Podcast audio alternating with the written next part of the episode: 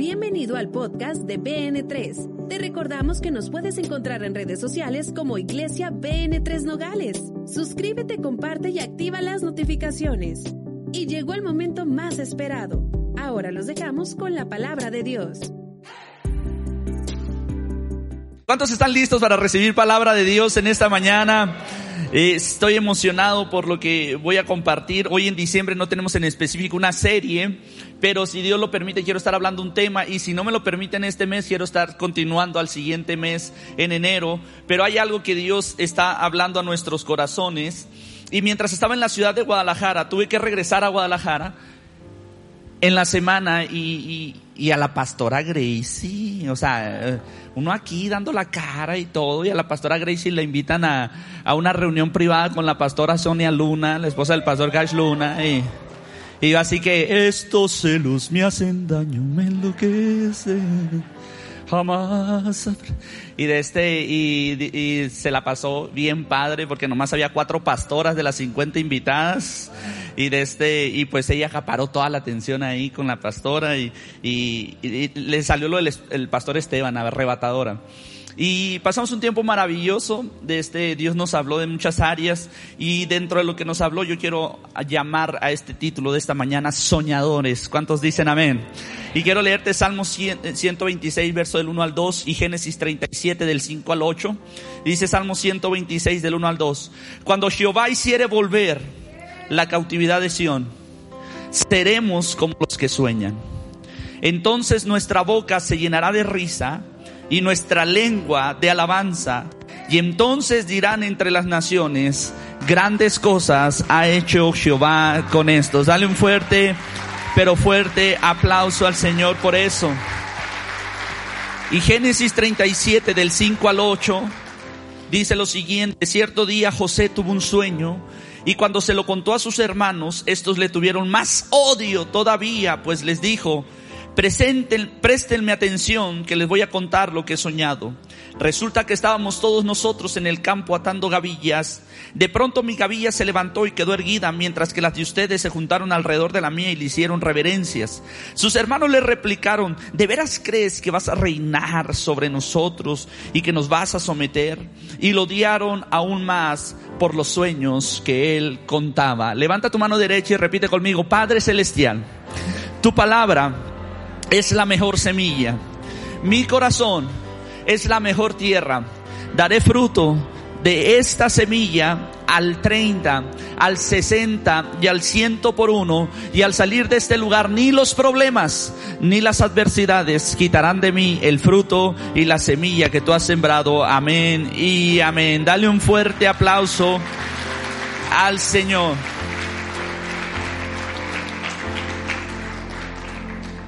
Estábamos eh, ahí en Guadalajara y un pastor, hay un pastor que eh, Dios nos ha puesto una amistad increíble, el pastor Humberto Hernández y su esposa Sandra.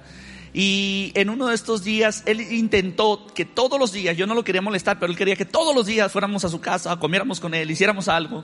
Y yo lo que menos quise era abordarlo o, hostigarlo, ¿no? Pero este hombre eh, siempre tiene unas finas atenciones y ha crecido una amistad muy bonita y en uno de los días nos quedamos platicando hasta las 2 de la mañana y al día siguiente nos quiso invitar a uno de los pueblos mágicos cercanos de Jalisco, de, Guadalajara, perdón, ahí en Jalisco. Y estábamos eh, conviviendo con él y él iba en el carro, iba diciendo, es que cuando platico con ustedes se activan cosas en mí y, y yo siento que cuando yo platico con él se activan cosas en mí. Y de repente estábamos soñando los dos de muchas cosas y hablamos desde negocios, desde iglesia, desde cosas que van a suceder. Hablamos del tema del famoso Omicron y todas esas cosas. Y usted me conoce de tiempo atrás y usted sabe que cuando predico situaciones que se acercan a nuestra vida, nunca lo he visto como tiempo de escondernos, sino tiempo de brillar como luz. Y él hasta miraba oportunidades de negocio con Omicron y yo decía, este hombre está demasiado alterado en sus sueños. Y de repente él usó una frase y dijo, es que nosotros somos soñadores, dijo. Y cuando él dijo somos soñadores, este texto vino a mi pecho, a mi mente y me cautivó el corazón. Cuando el Señor nos haga volver de la cautividad y nos regrese a Sion, va a parecer que estamos soñando. Y hay una situación que yo te quiero hablar en este día porque estamos cerrando el año Y estamos iniciando otro que las noticias siempre han sido malas y siempre han sido catastróficas. Pero nosotros no podemos parar de soñar. No podemos parar de creer que Dios va a hacer grandes cosas. Yo sigo creyendo que no sé cuándo, pero yo sé que en el 2022 vamos a estar rebajando cerros. En algún lugar de Nogales ya vamos a estar rebajando un cerro para hacer casa para Dios. Y lo sueño con todo el corazón. Y yo creo que esta temporada es una temporada de restitución. Y yo quiero decirte esto que a mí me encanta y vamos a descifrar lo que el Señor nos quiere hablar en esta mañana, porque quiero hablarte de este punto, cuando el Señor nos saque de la cautividad. Alguien que tiene sueños es alguien que vive en cautividad. Ahora, esta cautividad no es una cárcel de tortura, sino que es una prisión de esperanza. Porque ese es en ese momento donde tú tienes sueños que tú sabes que en lo profundo, en algún momento de tu vida se van a volver realidad. Yo no sé si hay gente que ha soñado aquí. Yo siempre he sido una persona que sueño, ambiciono, quiero eh, abrir negocios, eh, comprar cosas, alcanzar metas y siempre estoy buscando crecer en mi vida. Y hace unos días atrás yo estaba pasando por una situación donde no había dejado de soñar, pero había dejado de hablar. Y mi esposa notó que yo ya no hablaba lo que yo soñaba y me empezó a decir, Esteban, me da miedo que estés dejando de soñar, sueña. Y yo le digo, es que sueño, pero los sueños que hoy tengo son demasiado grandes para contarlos. Y ella me decía, tú sueñas, sigue soñando, sigue emprendiendo, sigue haciendo. Eh, eh BN3 ha subsistido a base de que seguimos soñando todos. Y tú no puedes callar los sueños que tú tienes. Es en ese lugar donde tú tienes los sueños que tú sabes que en lo profundo, aunque mi condición ahorita no es la correcta, yo sé dentro de mí que mañana esto puede ser una realidad. Es de esas ocasiones que tú te acuestas con tu esposa y le dices, no sé, pero hay algo dentro de mí que me dice que vamos a alcanzar ese sueño. Y a lo mejor ahorita no tengo el dinero, pero no sé de dónde, pero algo va a llegar a mi vida. Esos sueños que tratan de invadirte. Y eso es lo que le está sucediendo a José el soñador. Él se encuentra en un desierto. Él es nómada, no tiene un territorio físico ni fijo. Ellos se la pasan caminando, levantando tiendas, pero es en ese lugar, en el desierto, donde no hay un lugar para habitar, donde la mayoría de la gente no está soñando, solamente está tratando de subsistir, solamente está encontrando el recurso con el que va a vivir día a día. Y yo quiero decirte esto, hay ocasiones donde en nuestra vida estamos trabajando en áreas que no tienen nada que ver con el propósito que tenemos en nuestras vidas. Y cuando tú estás trabajando sin estar en el propósito que Dios tiene para tu vida. Simplemente estás subsistiendo, estás tratando de llenar vacíos, estás tratando de llenar cosas que están dentro de ti, pero muy en lo profundo sabes que todo eso que tú estás haciendo lo haces por subsistir, porque en realidad eso no tiene nada que ver con el sueño que tenías desde tu infancia, desde tu adolescencia, tu juventud, lo que tienes cuando inició ese matrimonio. Tienes el trabajo que agarraste, no el que querías. Toca a tu vecino. Compras lo que te alcanza, no lo que deseas. Estás tratando de llenar un vacío y, a lo mejor lo tratas de llenar con tantas cosas porque estás subsistiendo, porque te encuentras literalmente, espiritualmente dentro de un desierto. Y a lo mejor estás pasando de trabajo en trabajo, de estudio en estudio, de vocación en vocación y no encuentras lo que te da un propósito y simplemente tratas de llenar el vacío porque no tienes un territorio fijo y no tienes un lugar donde habitar porque estás en un desierto. Y yo quiero decirte en esto, es en ese momento donde la gente deja de soñar por subsistir.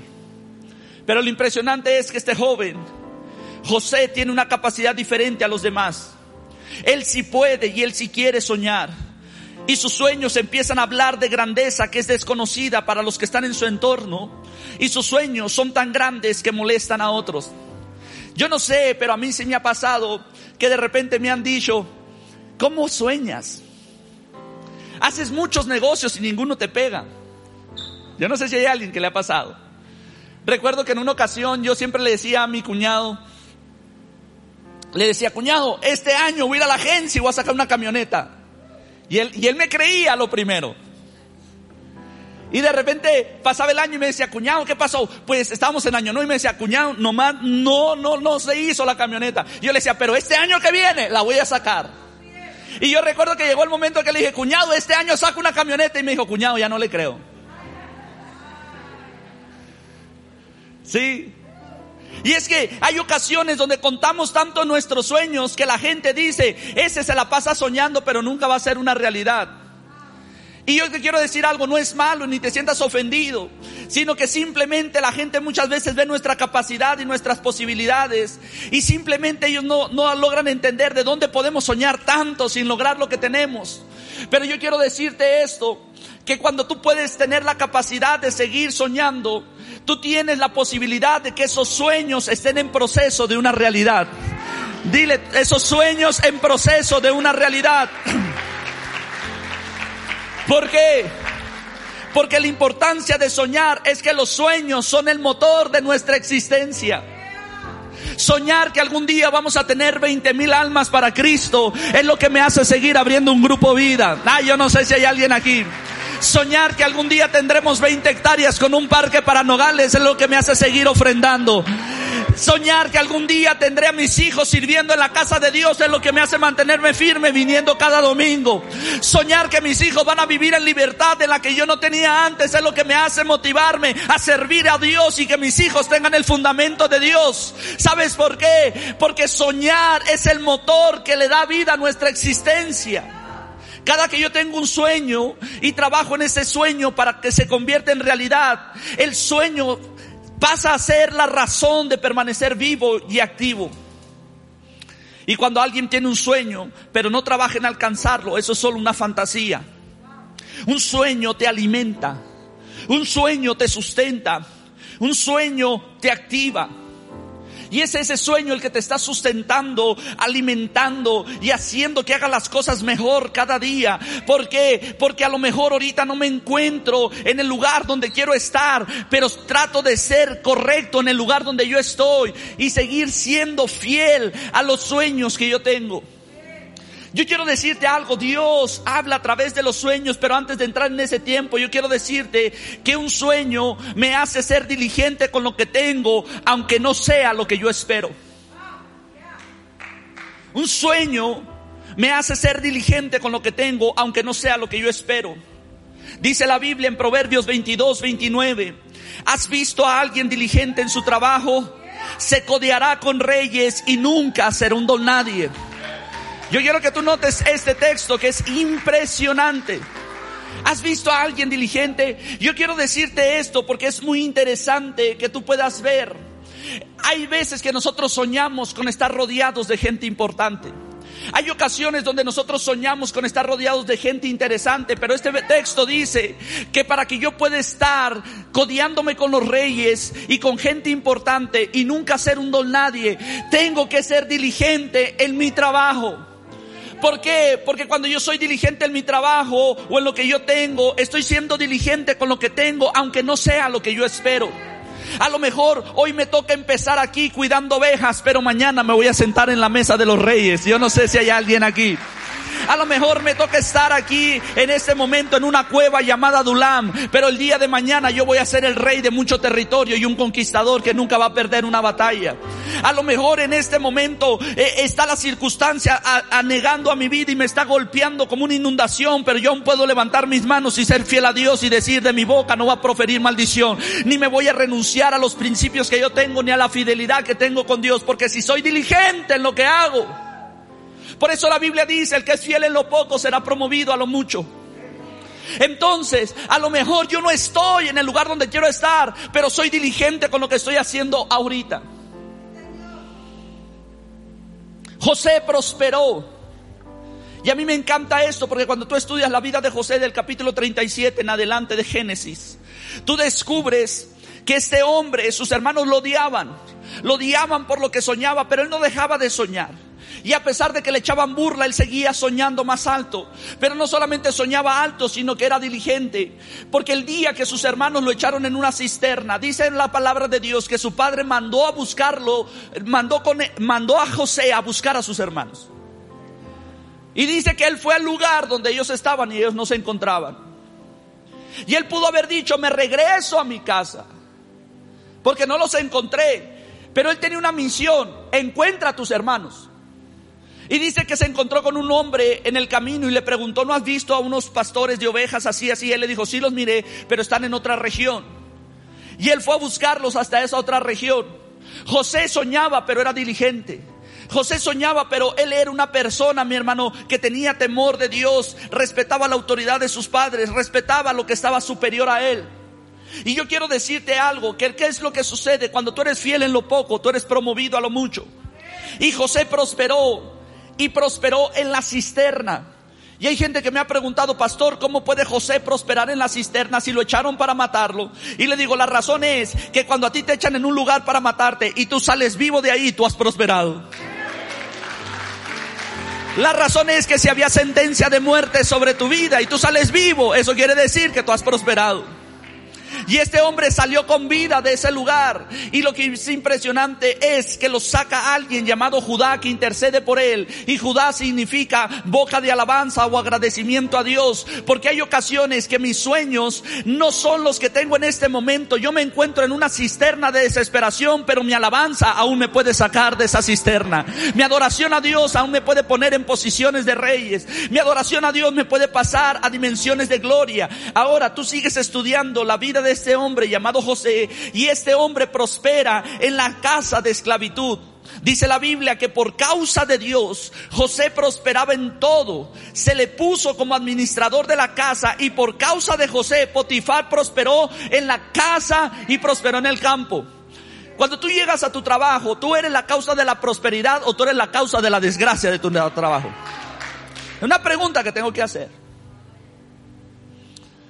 Porque se supone que si tú eres diligente con Dios, tú eres fiel a Dios y Dios está contigo, eso tiene que causar que tú seas causa de prosperidad en tu trabajo.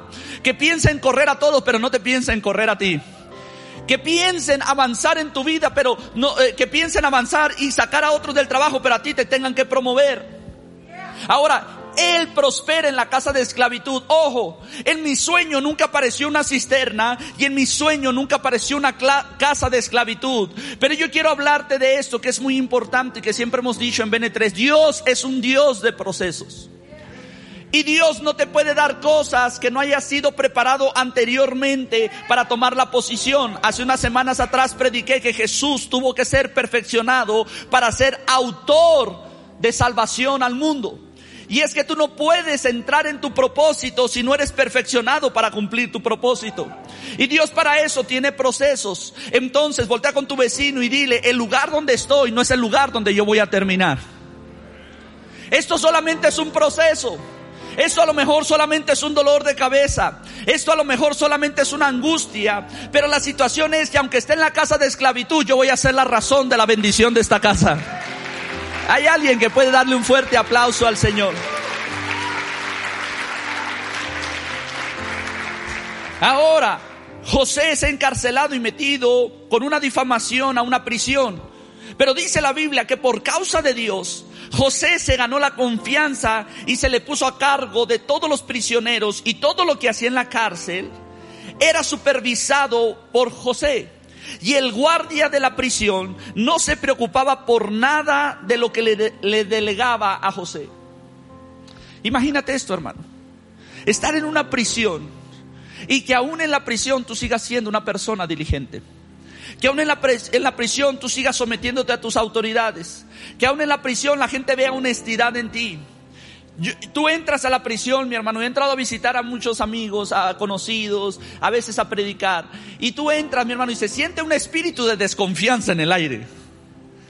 O sea, se siente que, que, que quién sabe si salga vivo de aquí, ¿no? Y yo quiero decirte esto, es impresionante cómo en esta situación un hombre entra, pero el respaldo de Dios sigue con él. Y la razón de la cisterna, la razón de la casa de esclavitud, y la razón, mi hermano, de una prisión no vamos a hablar físicamente, sino espiritualmente, porque hay ocasiones que espiritualmente nos encontramos en cisternas, espiritualmente nos encontramos en casas de esclavitud y espiritualmente nos encontramos en prisiones que nos tienen subyugados. Y yo quiero decirte algo, la única forma de salir de estos tres lugares es siendo diligente y siendo fiel con Dios, siendo diligente con tu trabajo. Y yo quiero decirte esto porque hay veces que no somos confiables en nuestras labores. Ojo, hay veces que no somos confiables en nuestros hogares. Esto es triste. Pero hay ocasiones, mi hermano, donde tú ves al hijo que sale en la noche, ¿no? Y se asoma al pasillo. Los hijos, los hijos.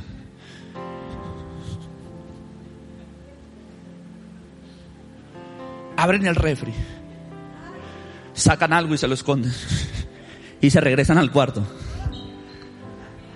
¿Sabes qué es eso? Está robando en su propia casa.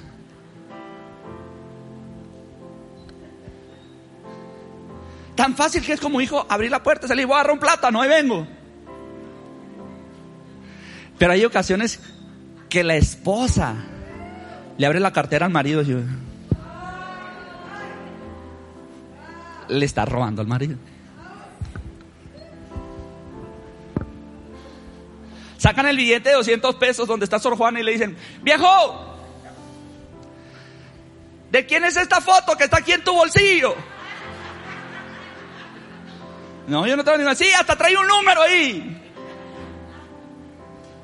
No, no, no es mío, tíralo. Ah, bueno, lo voy a tirar y se lo guarda. Pero hay ocasiones donde los maridos llegan del trabajo haciendo clavitos en la cartera.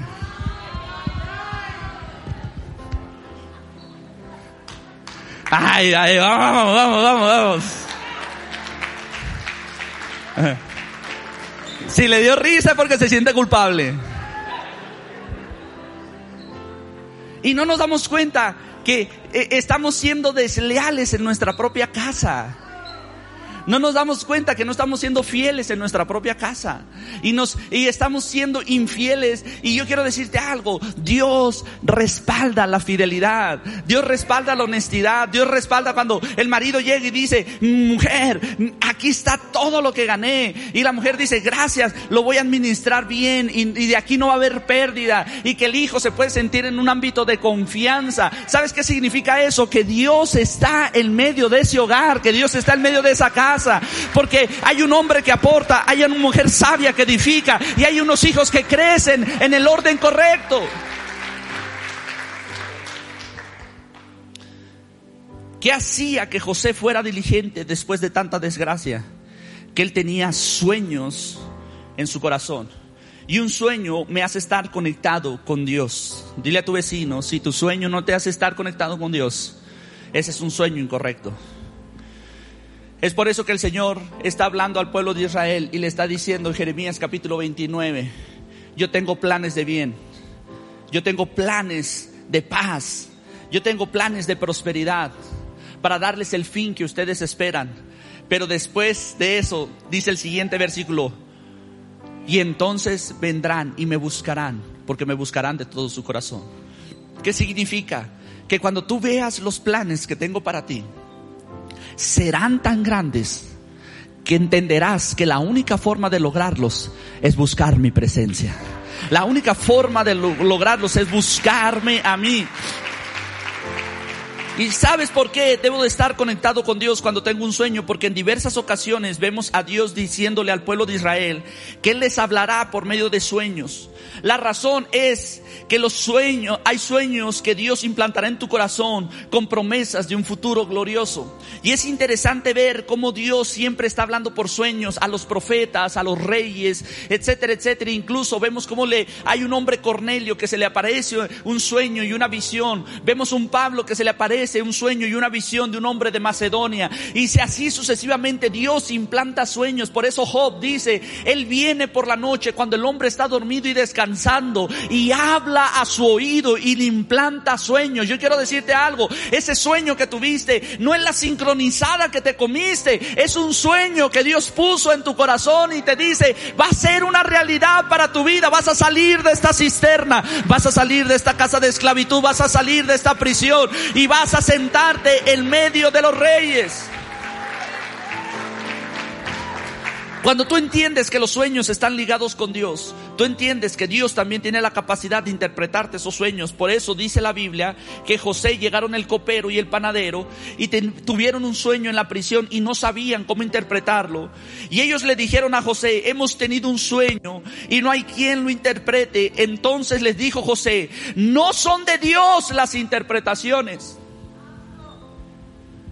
Cuéntenmelo. Cuéntenme su sueño porque yo conozco que solamente Dios puede interpretar y revelar los sueños.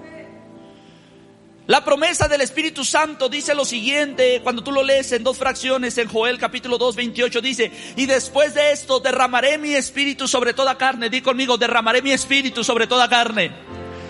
Y el resultado es que vuestros ancianos soñarán sueños y sus jóvenes tendrán visiones. El Señor está diciendo, voy a poner mi espíritu sobre toda carne. Y el resultado va a ser que van a empezar a soñar. El resultado va a ser que van a tener visiones que se van a ver viajando por el mundo, se van a ver logrando, impactando el mundo, se van a ver transicionando a nuevas cosas, se van a ver como gente, agentes de transformación. ¿Por qué? Porque mi Espíritu Santo está con ustedes. Y yo quiero decirte esto, BN3, no pares de soñar. Aún se pueden lograr muchas cosas. Aún se pueden lograr grandes cambios. Aún podemos ser agentes de transición y de transformación. No dejes de soñar. Porque soñar está ligado al corazón de Dios. Si tú has dejado de soñar, déjame decirte algo que el Espíritu Santo, y lo he contado en mi testimonio, pero yo dormía con una pistola bajo la almohada. No sé por qué no tenía enemigos, pero dormía con una pistola bajo la almohada algún temor tenía y eso me da seguridad. Pero en la noche yo me levantaba con pesadillas. Y esto es lo curioso, que yo me levantaba con pesadillas por gente que me hizo mucho daño. Que rompieron mi alma, mi familia, rompieron mi moral, etcétera, etcétera. Y yo me levantaba maldiciéndolos. Y cuando entraba y me miraba en un espejo en el baño, yo recuerdo que después de llorar horas y horas y horas, me miraba en el espejo y yo empezaba a predicar. Acababa de tener una pesadilla, pero ese sueño terrible no era el sueño de Dios para mi vida. El sueño de Dios para mi vida era cuando yo estaba predicando frente a un espejo. Y yo quiero decirte algo, hay ocasiones donde la vida nos pone pesadillas, pero el sueño de Dios sigue siendo vivo para nosotros. Así es que si ese sueño aún está en tu vida, a lo mejor tú sientes que tu familia se está rompiendo. A lo mejor tú sientes que hay una desgracia. A lo mejor tú sientes que ha habido un dolor. Pero si aún está brillando un sueño que hay en tu corazón, en lo más profundo, yo quiero decirte algo. Ese es el sueño de Dios. Y mi pregunta es, ¿qué estás haciendo para que ese sueño se convierta en una realidad? Toca a tu vecino y dile, deja de poner excusas, deja de acusar a otros y sé diligente para lograr tu sueño. Porque José pudo haber dicho, es que la culpa la tienen mis hermanos, la culpa la tiene la esposa de Potifar, la culpa la tiene el copero que se olvidó de mí. Pero él decía, no estoy ni por el copero, ni por la esposa de Potifar, ni estoy por mis hermanos, yo estoy viviendo por un sueño que sé que es de Dios y aún en la adversidad yo sé que Dios es fiel. El camino no lo entiendo. El camino puede ser difícil, pero yo sigo soñando y viene tres, yo te quiero decir esto, no dejes de soñar, no dejes de soñar, no dejes de creer que Dios te ha llamado a esta casa para ser agente de cambio de muchas vidas. Pasaron 13 años. Y en 13 años tú solamente ves una historia de un joven siendo fiel al sueño que Dios le había implantado en su corazón. Cuando tú eres fiel al sueño, automáticamente tú le eres fiel a Dios. Y yo creo que Dios nos ha estado hablando a nuestras vidas como pastores, mi esposa y a mí. Y creemos que viene una temporada donde habrá realidades que parecerán sueños. Realidades que parecerán sueños. Donde el Señor secará toda lágrima y toda fidelidad será recompensada. Donde el llanto se convertirá en gozo y la casa de lutos será llamada casa de consolación. Yo quiero que observemos lo siguiente que conmovió mi vida. Porque dice el pueblo de Israel en la nueva versión internacional, cuando el Señor hizo volver a Sion, hizo volver a Sion a los cautivos, nos parecía estar soñando. Nuestra boca se llenó de risa y nuestras lenguas de canciones jubilosas. Hasta los otros pueblos decían, el Señor ha hecho grandes cosas por ellos. Sí, el Señor ha hecho grandes cosas por nosotros. Y eso nos llena de alegría. Yo quiero hacerte una pregunta. ¿Cuándo fue la última vez que un sueño en tu vida se convirtió en realidad que tú pensabas que estabas soñando? Que tú tenías que venir con tu comadre y decirle, pellizcame, pellizcame, porque siento que esto no es una realidad. Y viene esa temporada para BN3 donde habrá sueños, donde habrá realidades que van a parecer sueños. Yo te lo empiezo a profetizar desde ahorita, porque 2022 es algo grandioso que Dios va a empezar a hacer. Y tú tienes que darte cuenta. Y, mira lo que ellos dicen. ¡Ey! Cuando pasó, salimos gritando como locos. Nos llenamos de alegría, empezamos a cantar. La gente de alrededor empezó a voltear a vernos. Y es ahí en ese momento donde el que antes te decía no sueñes, ahora te dice, ¿por qué estás gritando? Porque el sueño se hizo realidad. Míralo. Y la gente no mira tus posibilidades. Y la gente mira que tus posibilidades no podían lograr ese sueño y solamente les queda decir, wow, grandes cosas ha hecho el Señor contigo. Y tú vas a decir, sí, grandes cosas ha hecho el Señor conmigo. A mí me encanta esto porque cuando Faraón llama a José, le dice, Faraón, tú eres el que interpreta los sueños. Y él le dijo, yo no soy. Mi Dios al que yo sirvo es el que me revela los sueños. No te confundas, porque grandes cosas hace mi Señor.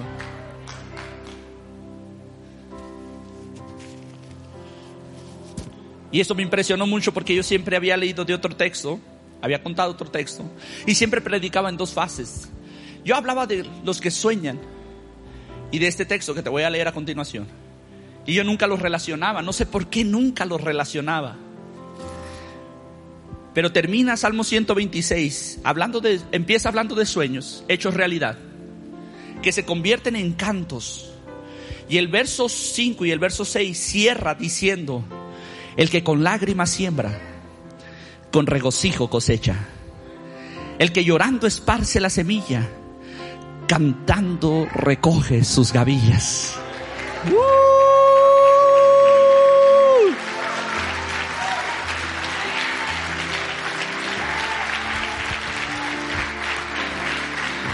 Yo siempre leí este texto y decía, el que predica el Evangelio el que habla del plan de Dios, el que toma la, gran comisión, pero aquí está diciendo, no me refiero a eso, me refiero que hay gente que vivió diligentemente y con lágrimas decía, estoy en una cisterna, pero estoy sembrando, estoy en una casa de esclavitud, pero sigo sembrando, estoy en una cárcel, pero sigo siendo fiel, sigo creyéndole a Dios, sigo siendo diligente, me está costando, estoy llorando, pero el Señor termina diciendo, va a volver con levantando gavillas, levantando fruto. Lo van a ver cuando venga la temporada de cosecha y Él va a poder decir, los sueños de Dios son realidad.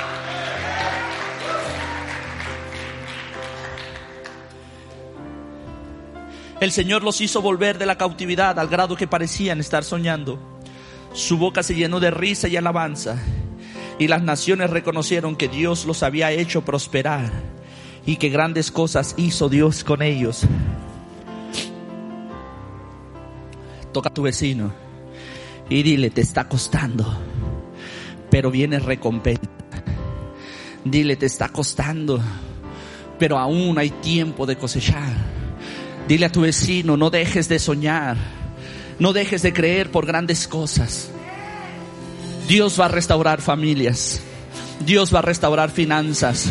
Dios les va a dar negocios. Dios los va a hacer prosperar. Van a brillar como luz en medio de la oscuridad. se van a levantar a dirigir estados, naciones, ciudades. Se van a levantar como dirigentes. Se van a levantar y ustedes van a ser llamados hombres y mujeres importantes porque fueron diligentes en toda su obra. No dejes de soñar.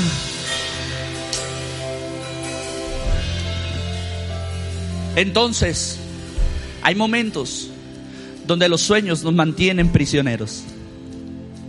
Y lo dije ahorita, no es una prisión de, tortura, sino es una prisión de esperanza.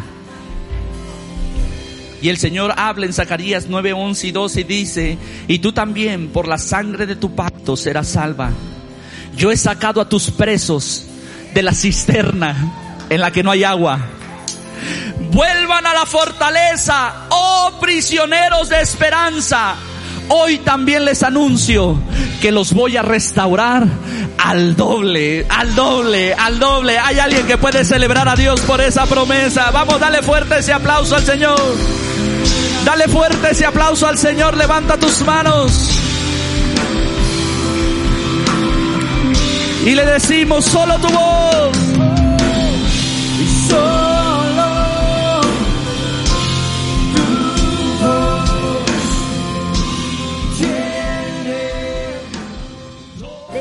Que esta palabra haya sido de bendición y oramos para que dé fruto en tu vida. Comparte este podcast con tus amigos y familiares. Recuerda que puedes encontrarnos en redes sociales como Iglesia BN3 Nogales. Danos tu like, suscríbete y activa las notificaciones para que no te pierdas los nuevos episodios y las transmisiones en vivo de nuestros servicios. Esperamos y sea de gran bendición. Hasta la próxima. BN3 tu casa, tu iglesia, el lugar de su presencia.